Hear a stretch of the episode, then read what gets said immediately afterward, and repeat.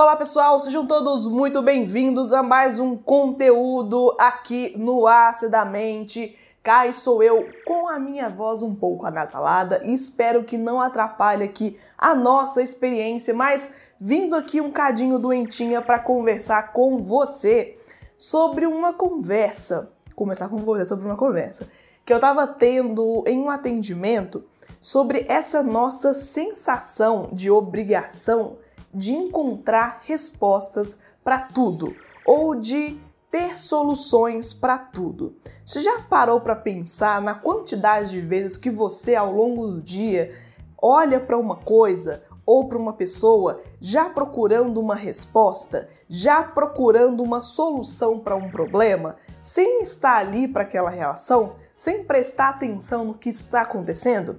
Se você nunca parou para pensar sobre isso, cá sou eu hoje para te convidar a refletir um pouquinho sobre isso, porque pode ser importante nessa nossa vida irrefletida e quase inconsciente no sentido da ação.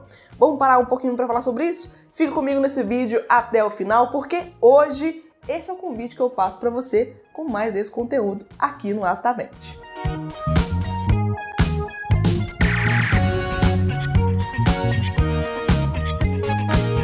Pois é, pessoal, nós falamos muito na psicologia sobre inconsciente e consciente, mas nós não temos noção de que essa dualidade da nossa psique, ela acontece tão vulgarmente no nosso dia a dia, tantas vezes ao longo do nosso dia, que se você parasse para pensar, você iria até se assustar. Algumas ações, pensamentos, repetições ao longo do nosso dia a dia é tão costumeiro que a gente nem para para pensar. São tão inconscientes que a gente faz o nosso automático que é muito relevante pensar um cadinho, tentar entender o que está acontecendo para não tomar atitudes que não condizem mais com aquilo que a gente espera. Uma dessas questões é com relação a buscar soluções, buscar respostas para tudo. Um exemplo simples. Quando alguém vem contar para você de um problema, vem desabafar com você, a quantidade de pessoas que ao ouvir aquela reclamação ou ao lidar com o desabafo do amigo, da amiga, da pessoa, já tenta ali automaticamente buscar respostas, encontrar soluções, ajudar a pessoa a resolver um problema. Mas você já parou para pensar que a última coisa que aquela pessoa está querendo de você é uma resolução do problema? É que você entenda o que, que é que tem que fazer, qual a peça que tem que mexer, o que, que tem que falar? Às vezes a gente se esquece só de estar lá.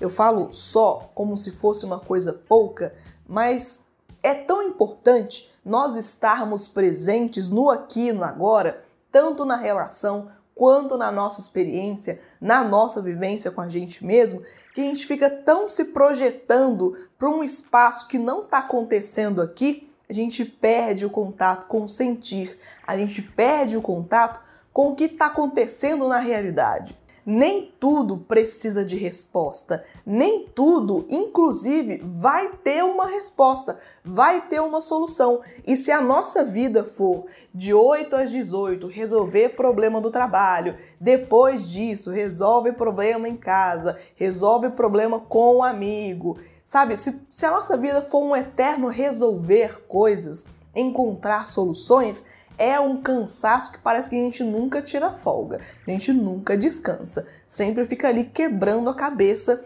entendendo que a mesma dinâmica do trabalho, por exemplo, é uma dinâmica de vida, é uma dinâmica de família e muitas vezes não é. E do mesmo modo que nem tudo é solucionável, nem tudo precisa de ter solução, nem tudo também depende de você, cara pessoa, para que essa coisa X aí seja resolvida.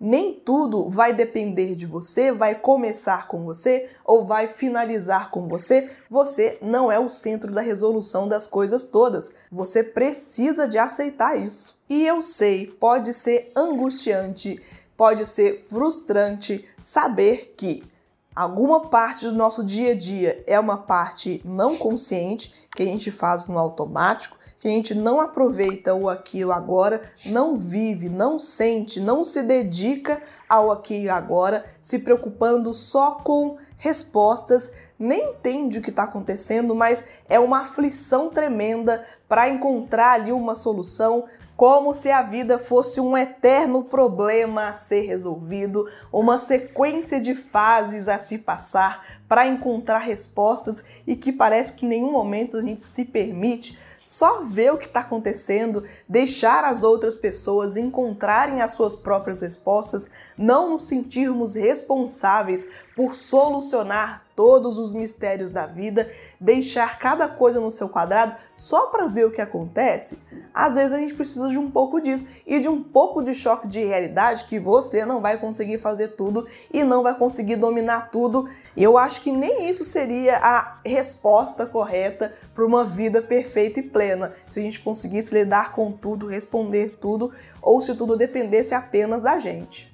Então, cara pessoa, essa conversa de terapia do meu trabalho que eu trago aqui para vocês pensarem um pouquinho sobre isso, para ver se você está entrando em contato com aqui, com agora, se você está se permitindo experienciar, ouvir, prestar atenção no que está acontecendo, sem antes desenvolver ali um mecanismo angustiado, um mecanismo quase que obsessivo por encontrar respostas. A vida, às vezes, é um ponto de interrogação, às vezes, a vida é um buraco que não tem um meio, não tem uma resposta, não tem uma ligação. Às vezes, são incógnitas que a gente vai ter que lidar, vai ter que entender que é assim mesmo e aprender a lidar com a angústia do não resolvido.